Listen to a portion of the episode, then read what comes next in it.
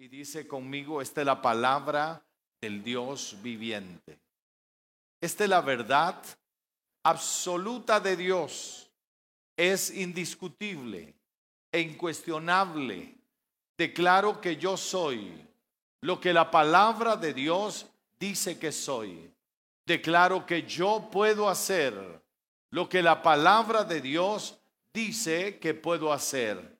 Y declaro que yo tengo lo que la palabra de Dios dice que tengo.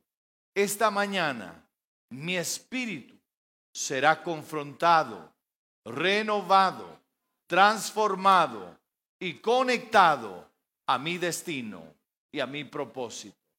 Declaro que después de escuchar la palabra de Dios, no seré igual en el todopoderoso nombre de Jesucristo. Amén y amén y amén. ¿Pueden sentarse?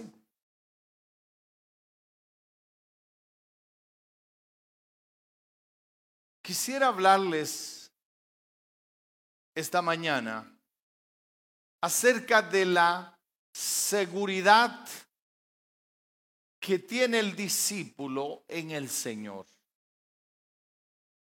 La Biblia dice que el Señor es nuestra confianza. Dice Salmo 91, el que habita al abrigo del Altísimo morará bajo qué? Bajo la sombra del Omnipotente. Imagínese que usted tiene la posibilidad de vivir protegido bajo la sombra del omnipotente. Luego dice, dirás al Señor, esperanza mía, castillo mío, mi Dios en quien confiaré. La palabra de Dios nos permite a nosotros tener confianza en lo que el Señor dice en este día. Y quisiera llevarles allí al libro de Mateo, capítulo 6, versículo 25. Se dice que después de la pandemia, muchas personas fueron afectadas terriblemente a nivel mental. Y una de las enfermedades que se dispararon post pandemia fue las enfermedades mentales. Muchos tienen ataques de pánico. Otros tienen ataques de desesperación. Pero como nosotros, los hijos del Señor, podemos confiar en Dios. Y mire lo que dice la palabra del Señor allí en el capítulo 6, versículo 25, dice lo siguiente. Por tanto os digo, no os afanéis por vuestra vida. ¿Cuál es la primera pauta? No te preocupes no te preocupes. ¿Por qué no te debes preocupar? Dice, no os afanéis por vuestra vida. ¿Por qué no debería usted afanarse por su vida? Razón número uno. Porque cuando usted entra en el Señor, ahora el Señor tiene tus tiempos. ¿Quién tiene tus tiempos? Así que usted está, cuando usted sabe que Dios tiene la última palabra de su vida, ¿por qué? Porque su vida ahora está en las manos de quién? De Dios. Ahora, una vida en las manos de Dios, ¿cómo está? ¿Insegura o segura? Dice, no os afanéis por, vuestra vida. No se afane porque qué habéis de comer o qué habéis de beber, ni por vuestro cuerpo qué habéis de vestir. No es la vida más, es más que qué, que el alimento y el cuerpo más que el vestido. Y la razón por la que usted no puede afanarse, preocuparse, llenarse de ansiedad, es porque la vida suya está en las manos de Dios. Dios controla todo. Su vida va a ser probada, pero no se preocupe, usted saldrá victorioso. ¿Me está escuchando? Porque cada uno de nosotros es probado en ambientes controlados. Porque ¿quién controla el ambiente? Dios. Se recuerda en aquella ocasión cuando el Señor Jesús le dice a los discípulos, pasemos al otro lado. Y mientras pasaban al otro lado, la Biblia dice que se desató que una gran tormenta. Pero ¿quién es el Señor de la tormenta? ¿Quién es el Señor de la tormenta? ¿Quién es el Señor de tu tormenta? Yo quiero decirte que Dios controla las tormentas de tu vida, porque Él es el soberano. Él es el Dios todopoderoso que todavía no se le ha escapado ni un solo detalle de nuestra vida. Por eso como discípulos podemos confiar en Dios. Tú puedes confiar en Dios. ¿Por qué? Porque tu vida Dios la valora más que todas las cosas. Tu vida obedece a un propósito de Dios. Tu vida es parte de una historia que Dios escribió. Entonces, la vida nuestra está en las manos de quién? De Dios. Y si usted no sabía esto, quiero que lo sepa hoy. En el libro de Job, en el capítulo 12,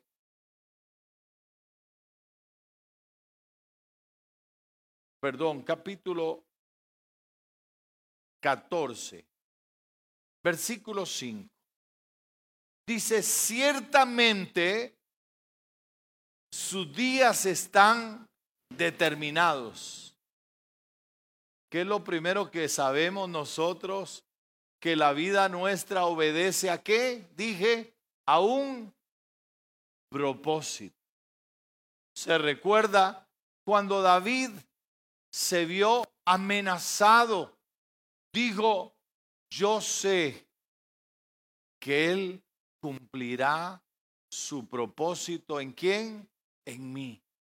Ahora Job capítulo 14, versículo 5 dice, ciertamente sus días están determinados y el número de sus meses está cerca de ti le pusiste límites de los cuales no pasará. Y déjeme decirle cómo dice la versión nueva traducción viviente. Mire lo que dice. Nueva traducción viviente dice, tú has determinado la duración de nuestra vida. ¿Quién ha determinado la duración de nuestra vida? Cuando usted entiende que la vida suya fue creada no por accidente, sino por propósito divino. Ahora, ¿cuál es la clave? Hay una clave para que la vida nuestra sea conducida por Dios y la clave se llama obediencia. Porque cuando usted no anda en obediencia, el diablo lo puede matar antes de tiempo. ¿Está escuchando? Pero cuando usted anda en obediencia, la Biblia dice que tú has determinado la duración de nuestra vida. Tú sabes cuántos meses viviremos y no se nos concederá que ni un minuto más. Entonces, ¿se puede enfermar? Sí. ¿Puede tener una dificultad? Sí. Pero no se olvide que mientras usted camina en obediencia, porque el que habita al abrigo de quién? Del Altísimo, morará bajo la sombra del Omnipotente, dirás al Señor, esperanza mía, castillo mío, mi Dios, en quien confiaré. Él es mi confianza, Él es mi castillo, Él es mi fuerza, mi fortaleza. Ahora, el Salmo 139, quiero que lo lea. Salmo 139, mire lo que dice. Para que usted camine seguro sobre esta tierra. En el Salmo 139.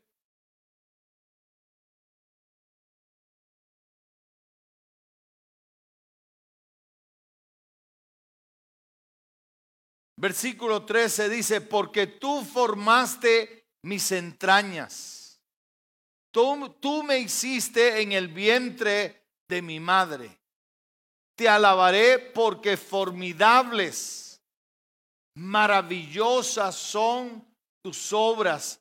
Estoy maravillado y mi alma lo sabe muy bien. Porque la vida suya fue diseñada. ¿Se ha puesto usted a pensar qué Dios más extraordinario? Imagínese que el cuerpo tiene que estar a cierta temperatura. Usted tiene un termostato natural. Imagínese que usted tiene que tener un balance bioquímico Imagínese que usted tiene que tener una presión sanguínea. Imagínese que usted tiene que tener el corazón. ¿Quién le dice al corazón que tiene que hacer ese bombeo? Imagínese cada terminación nerviosa que le permite a usted mover un brazo, un dedo. Imagínese la capacidad que usted tiene de sentir frío o calor, presión. La, la, verdad es que nuestro cuerpo es una maravilla de Dios. Por eso David dice, estoy sorprendido, estoy sorprendido, porque cuando a usted le falta uno de esos ingredientes, tiene problemas. Imagínese su sistema digestivo, cómo, cómo opera. Un día estábamos hablando y cómo seremos en el cielo y decía alguien, bueno, eh, sería bueno comer pero no ir al baño. Imagínese, usted se llenaría de todo, pero Dios es tan completo que usted toma algo y luego tiene que irlo a depositar. ¿Por qué? Porque usted es una maravilla de Dios. Ahora, dice aquí, no fue encubierto de ti mi cuerpo, bien que en lo oculto fui formado y entretejido en lo más profundo de la tierra, mi embrión vieron tus ojos. Y en tu libro, porque hay un libro donde está escrita la historia de tu vida. Y para que la historia de tu vida se cumpla, tú tienes que obedecer a quién? Porque la clave es la obediencia. Cuando usted es obediente, y usted viene a este mundo, ya Dios preparó cada evento de tu vida. Ningún evento de tu vida está aislado, porque Él sabe el pasado, el presente y el futuro. ¿Me está siguiendo? ¿Qué sabe Dios? El pasado, el presente y el futuro. ¿Sabe? Yo estoy hoy viviendo en qué? En el pasado de Dios. Porque ya Dios había escrito la historia de mi vida. Porque dice, tú determinaste todos los días de mi vida. Hay pastores que me dicen que me voy a morir. Aquí hay personas que Dios ha sanado. Las ha sanado, ¿sabe por qué? Porque las enfermedades vienen no para derribarte, porque tú tienes que tener claridad que tu vida tiene propósito. Jehová cumplirá su propósito en mí y no vas a morir cuando el diablo quiera, vas a morir cuando Dios quiera. Por eso no te debes preocupar, no vivir ansioso, no vivir en desesperación, no vivir en angustia. Es prohibido angustiarse porque estamos en las manos amorosas de Dios. ¿Me estás siguiendo? Porque Dios escribió que la historia de nuestra vida. Dios escribió la historia de mi vida. Yo soy la evidencia.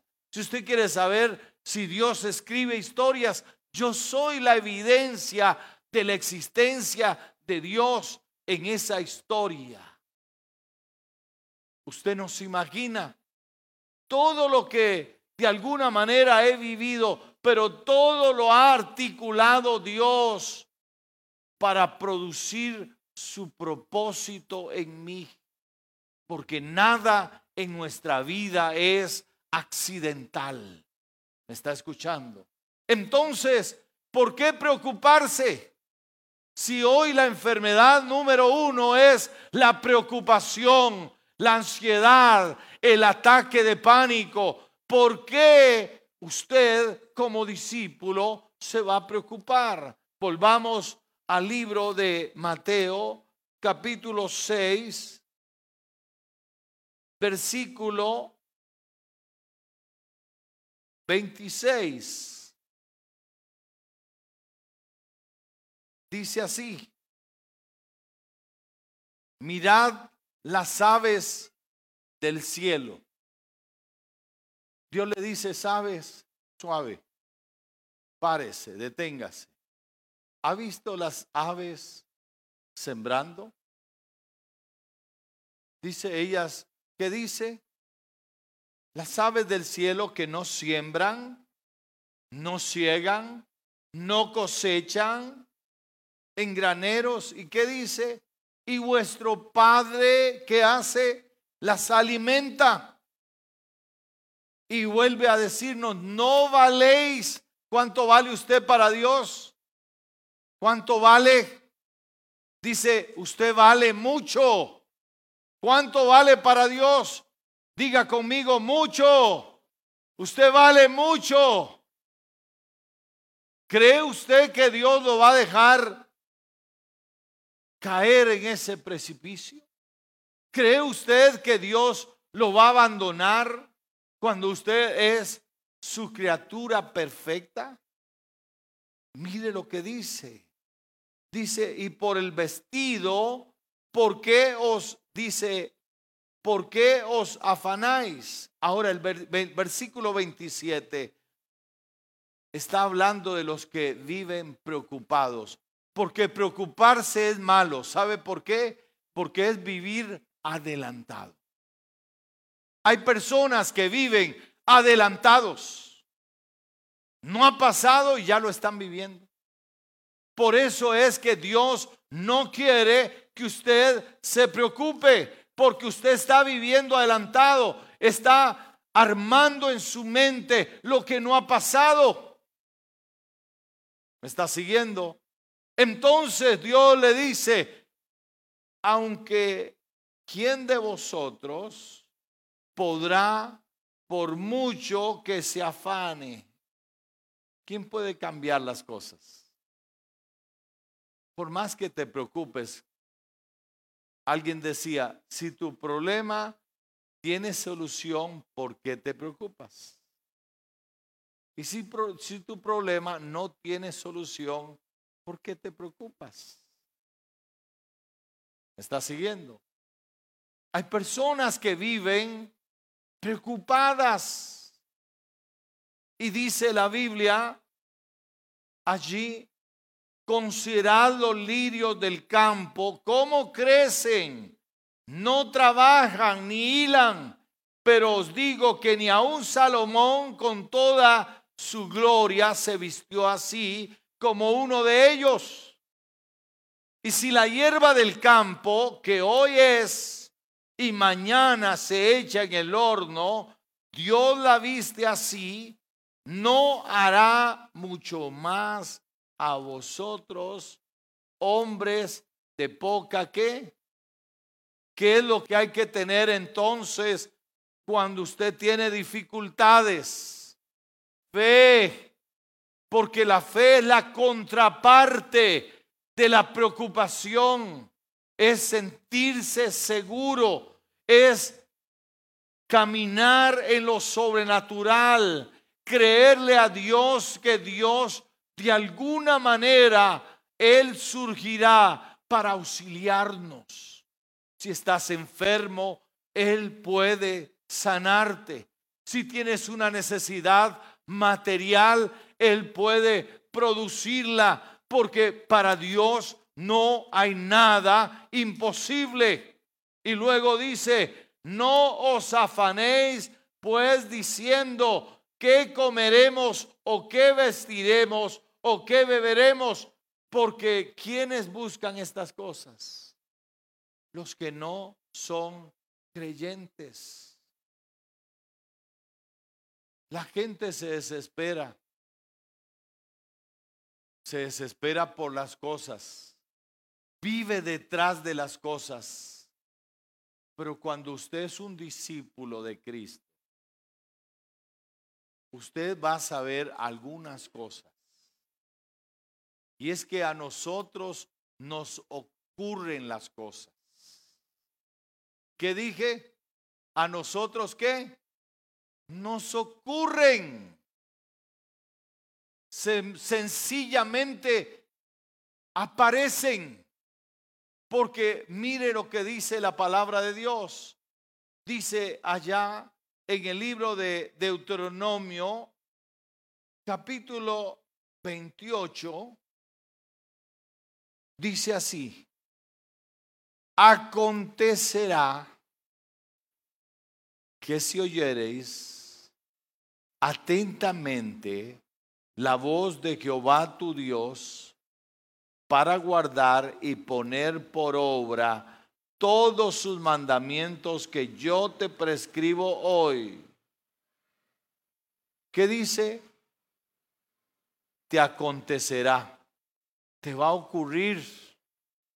Pero ¿cuál es la clave? Vas a escuchar a quién? Vas a escuchar a Dios. Cuando usted escucha a Dios, a usted le va a ir bien porque a usted le ocurren las cosas de Dios. ¿Y cuáles son las cosas que ocurren? Dice ahí, también Jehová tu Dios, que va a hacer? Te va a exaltar sobre todos. Número 2, versículo 2, vendrán sobre ti. ¿Qué dice? Usted no tiene que pedir bendiciones, ni buscar bendiciones la Biblia dice, vendrán sobre ti. ¿Qué hace Dios? Enviar sus bendiciones. Dice, vendrán sobre ti todas estas bendiciones y te alcanzará. Si oyeres la voz de Jehová tu Dios, bendito serás a dónde? En la ciudad.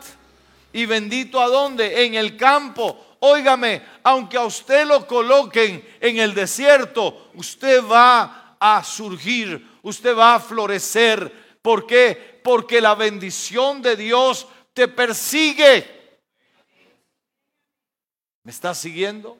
Usted no tiene que comprar ninguna bendición de Dios. Usted no tiene que dar ninguna ofrenda para que Dios lo bendiga, porque la Biblia dice que si usted obedece a Dios, si usted sigue a Dios, a usted le ocurren las cosas de Dios. ¿Me está siguiendo? Entonces dice, vendrán sobre ti todas estas bendiciones y te alcanzarán. Y ahí hay una serie de cosas que Dios dice que va a hacer por ti. Dice el versículo 11, y te hará Jehová que sobreabundar en qué? En bienes, en el fruto de tu vientre, en el fruto de tu bestia, en el fruto de tu tierra, en el país que Jehová juró a tus padres. Versículo 12, te abrirá Jehová su buen tesoro, el cielo, para enviar la lluvia a tu tierra en su tiempo y para bendecir toda obra de qué? De tus manos. Todo lo que usted toque, ¿me está escuchando? Aquí en las manos. ¿Qué hay en las manos? Usted tiene bendición en sus manos. Dice ahí la palabra de Dios. Oiga lo que dice. Dice que Él va a bendecir toda obra de tus manos. Prestarás a muchos y tú no pedirás prestado. Te pondrá el Señor por cabeza y no por cola. Estarás encima solamente y no estarás debajo. Pero la clave es, dice, si obedecieres, la obediencia. ¿Sabe que cuando usted obedece a Dios, tiene paz. Porque las personas preocupadas tienen ausencia de qué? De paz. Así es sencillo. Las personas con ataques de cosas, de preocupaciones, no tienen paz. ¿Sabe por qué? porque hay algo que está mal en su dispositivo de obediencia. Pero la Biblia dice que cuando usted obedece a Dios, tiene paz. Y dice ahí, oiga lo que dice el capítulo 8, versículo 18, dice, si no acuérdate de quién de Jehová tu Dios. ¿Por qué? Dice, porque Él te da el poder. ¿Qué tiene usted? ¿Qué tiene usted? Poder. ¿Qué tengo yo? Poder. ¿Qué tiene usted? Poder. Dice, el Señor te da poder. ¿Para qué? Para hacer las riquezas a fin de confirmar su pacto que juró a tus padres como en este día. ¿Por qué el Señor te dice, no te preocupes? ¿Por qué? Y te lo voy a enseñar esta mañana. Volvamos a Mateo. Mateo capítulo, 20, eh, capítulo 6, versículo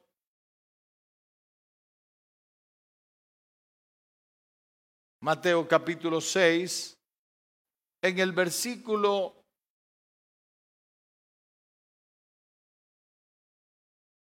treinta y dos, dice, porque los gentiles buscan todas estas cosas.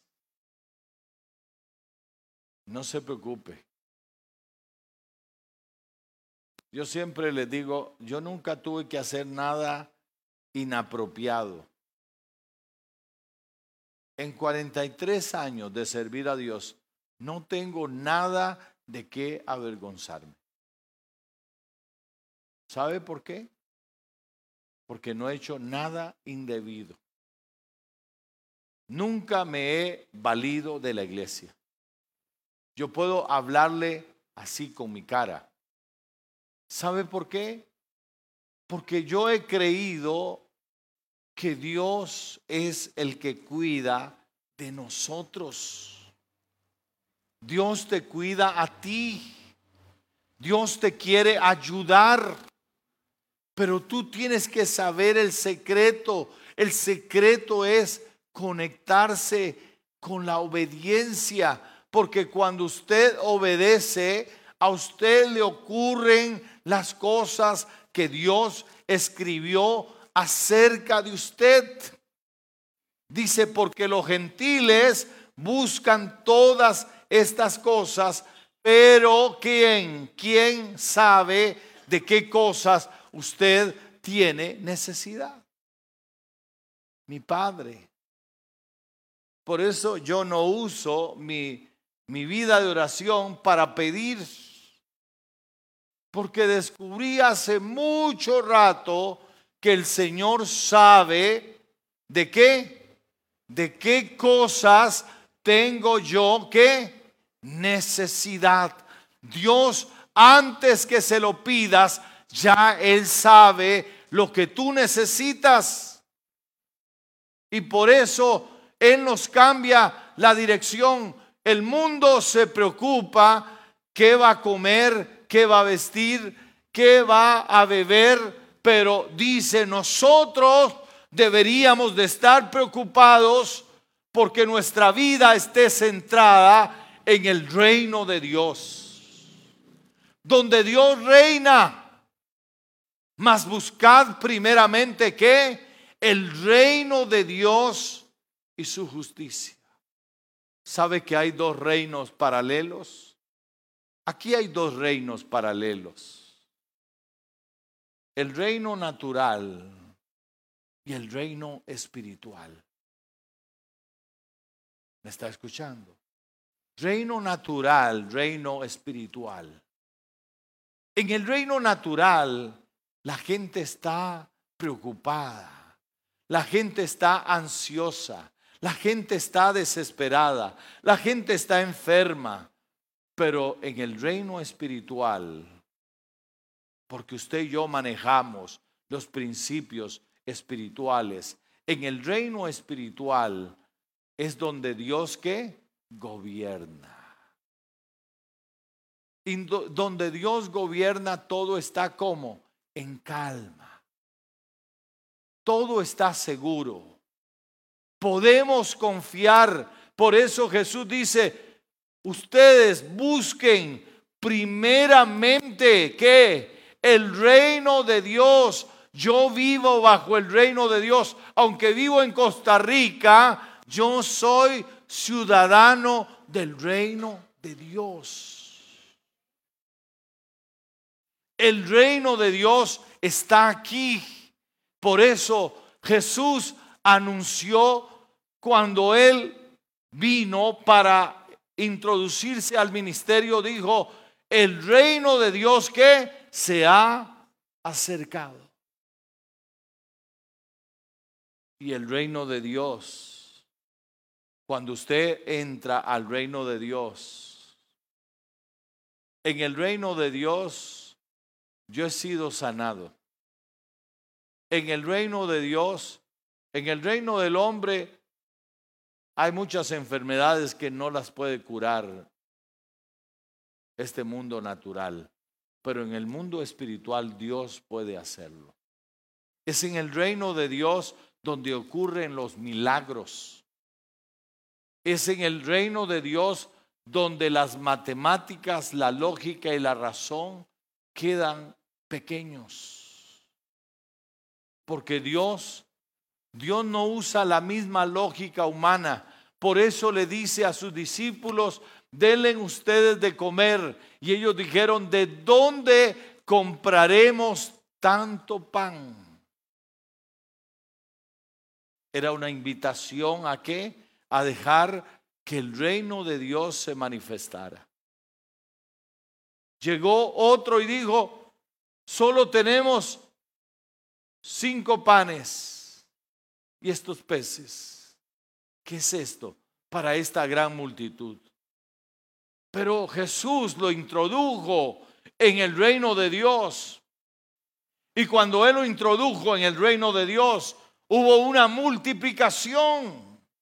Porque cuando usted se introduce en el reino de Dios, hay cosas asombrosas que ocurren. Lo que estaba perdido, hermano, se gana. Lo que estaba para morir, resucita. Porque el reino de Dios, por eso usted tiene que descubrir el reino de Dios. Tiene que entrar al reino de Dios. Mire lo que dice el libro de el libro de Colosenses en el capítulo 1, Colosenses capítulo 1, versículo 13. Dice así. Dice, el cual nos ha librado. ¿De qué nos ha librado? Dice, el cual nos ha librado de qué? De la potestad de las tinieblas. Para los que le tienen miedo al diablo. Jesús nos libró del poder del diablo. Nos ha librado Dice, ¿y ahora qué? Nos ha trasladado. Solo que algunos no se han trasladado al reino de su amado Hijo. Porque en el reino de su amado Hijo, óigame, cuando usted entra en el reino de Dios y permite que el reino de Dios, dice en la oración modelo que dice, Padre nuestro que estás en los cielos, santificado sea tu nombre. Venga. En la oración usted clama, invoca que el reino de Dios venga. Venga tu reino. Hágase tu voluntad como en los cielos, así también en la tierra. Entonces, hay algunos que no se han querido trasladar al reino de su amado Hijo. Por eso no resuelven ciertos problemas. Por eso es que siguen preocupados, ansiosos.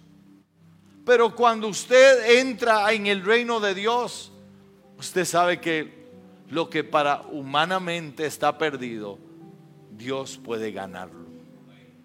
Usted sabe que lo que humanamente le han dicho que no hay reversibilidad, Dios puede hacerlo reversible porque Él es todopoderoso. El reino de Dios. Por eso volvamos a Mateo capítulo 6. Y ya estoy terminando. Vea lo que dice el Señor. Si usted quiere, si está lleno de desesperación, de preocupación, de ansiedad, porque no sabe qué hacer, descanse. Estad quietos, dice el Señor. Estad quietos y ved las grandes maravillas que yo haré con vosotros. Dice ahí, Así que no os afanéis. ¿Por qué? Versículo 34. No te afanes. ¿Por qué?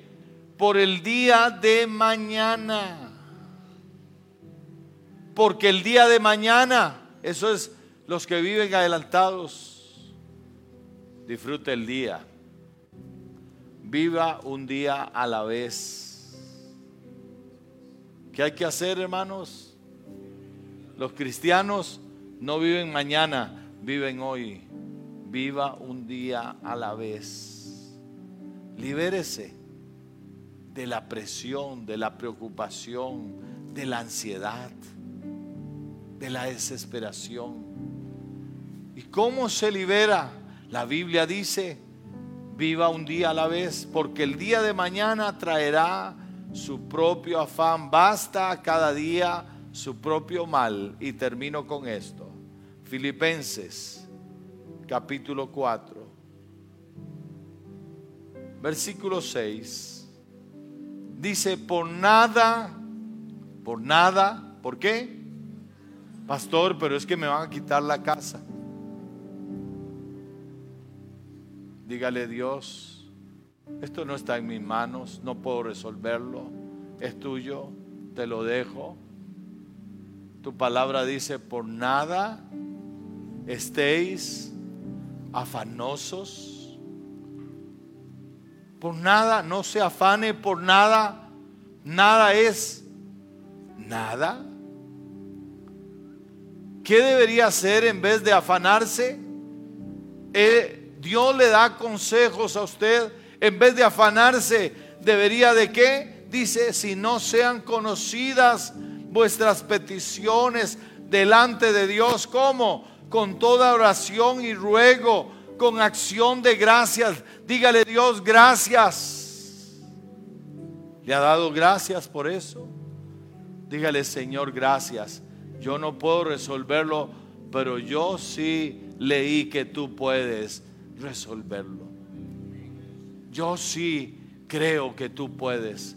Porque ¿qué es lo que el Señor al final del día, lo que le reprocha a sus discípulos es, hombres de poca fe, hombres de poca fe, ¿por qué dudan?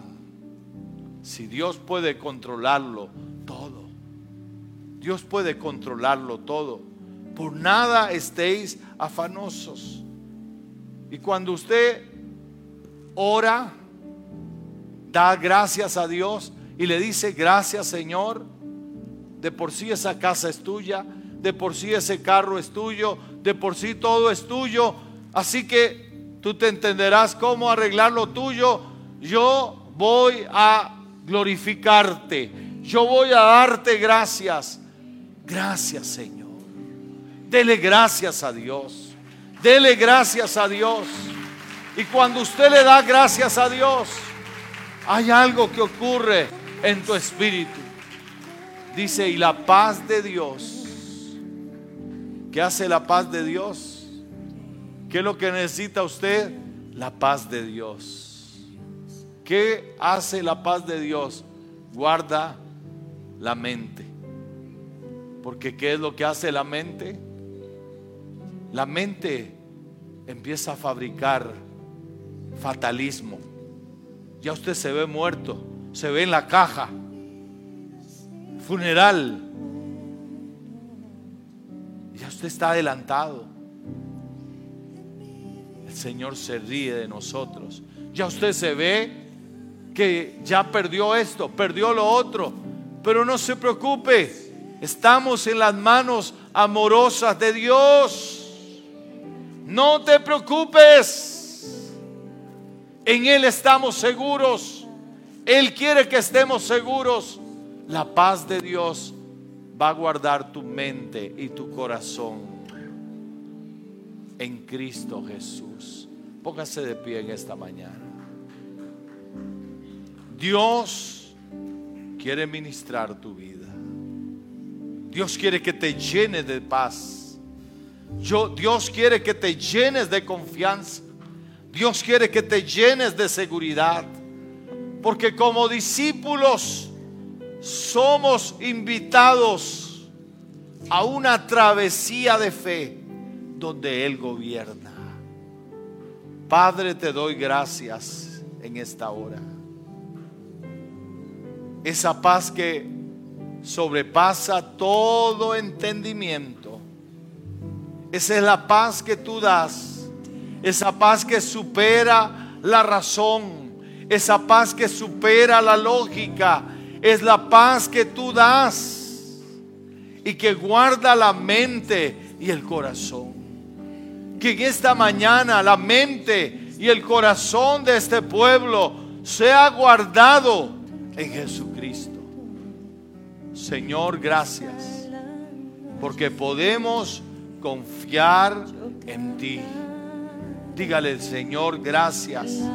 Yo confío en ti. Gracias, Señor. Dele gracias, dele gracias, dele gracias.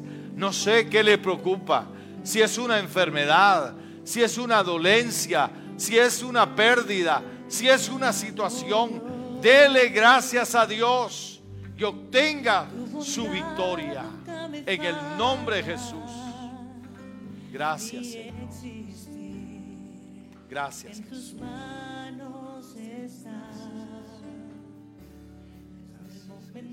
Despierto y hasta el anochecer yo cantaré